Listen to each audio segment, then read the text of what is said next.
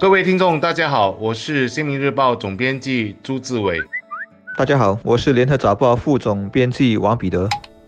九月一日，行动党的十五个市政理事会开始禁止所有个人代步工具在主屋底层和公共走廊使用。这些个人代步工具就包括了脚踏车、电动脚踏车、滑板以及电动滑板车。触犯者如果被抓，将可能被控上法庭，面对高达五千元的罚款。而从九月日起，还有为期两个月的宽限期，一直到十月三十一日，让个人代步工具的骑士有充足的时间来适应新条例。有人可能会问，那年长者和行动不便者所使用的电动轮椅或其他的行动辅助工具有没有包括在禁令里？答案是没有。也就是说，老人家们还是可以放心的在主屋底层和公共走廊使用电动轮椅。还有一个问题，市政理事会又是如何逮住违例者？设在全岛主屋底层和电梯等公共空间的七万多台警方电眼和电梯监察系统将能帮上。大忙。这里要提的是，由工人党管辖的阿育尼后港市政会并没有实施类似的限制。据知，他们将进行探讨，日后公布更多的详情。电动大板车还有其他各种各样的新型代步工具撞伤人的事件频频发生，这确实是一个老大难甚至是无解的问题，因为它牵涉到一个很根本的，就是资源不足以分配的难处。这里头资源是什么呢？资源就是空间，或者说是路面的使用权。究竟是要给路人完全使用呢，还是让骑行者也来分享？你给路人完全不让骑行者使用，他们会说这不是赶尽杀绝吗？都已经不让他们在马路。上使用个人代步工具了，那么你允许这些骑行者使用和路人分享，那么就有目前路人的种种投诉，说经常被撞伤。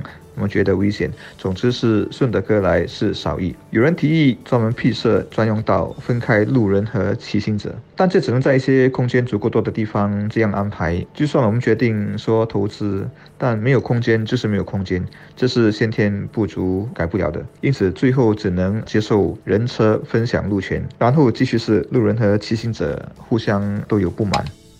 如果不是所有个人代步工具使用者都能遵守安全规则的话，那么我觉得最好的缓解方法就是发出限制令，明确的告诉这些人哪些地方是禁区，你们只能用推的。如果违反规则，执法人员就等着抓你。我认为所有主屋居民都会欢迎这样的限制令，至少从今往后，我们再也不用担心老人家或者小朋友在主屋底层活动时会发生意外。然而，我也注意到，也有一些人认为。我们应该全面禁止个人代步工具，以除后患。我们也必须承认，个人代步工具是实实在在能缓解城市化交通堵塞的代步工具，完全阻止是不明智的。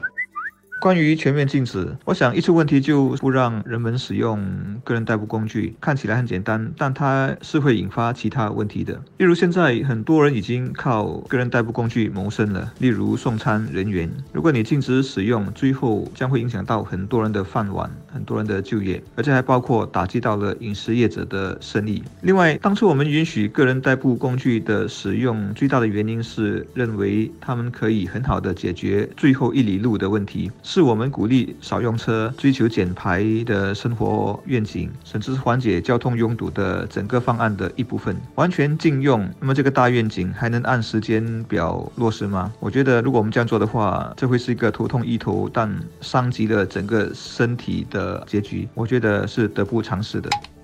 我个人也觉得，我们仍然可以在教育这方面多下一些功夫。比如说，一定要让一般公众都清楚地了解个人代步工具的使用范围，让他们和行人以及驾车人士形成楚河汉界、互不侵犯的局面。大家清楚地知道自己的活动空间，这样意外肯定能减少。其实，这方面的教育可以从小学做起。我还记得小学时期到过东海岸公园，通过寓教于乐的方式了解。交通规则的重要性。而现在，我们的交通工具更多元了，马路和公共空间的交通情况更加复杂，而这方面的交通教育，我们也应该更新。另外，如何让一般公众更清楚个人代步工具的交通安全守则，也是一项挑战。我知道一些使用者从不把自己当成是危险工具，但是他们必须明白，他们的速度虽然不比电单车来得快，但已经足以造成伤害。最后还有一个问题，我也看到许多小朋友在使用个人代步工具，我不是很清楚一般的小朋友能不能很好的掌握个人代步工具的速度和安全距离。我们是不是也要为个人代步工具实施年龄限制？这也值得探讨。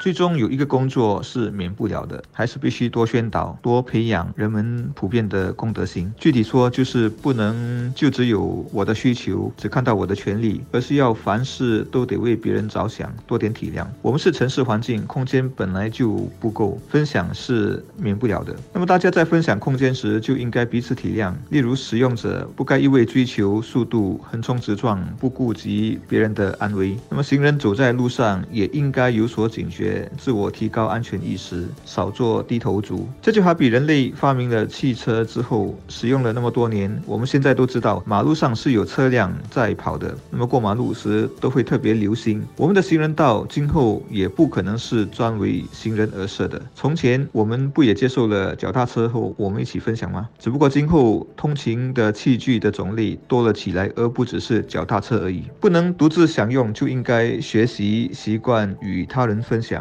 我觉得这种能力的学习和习惯越早完成越好。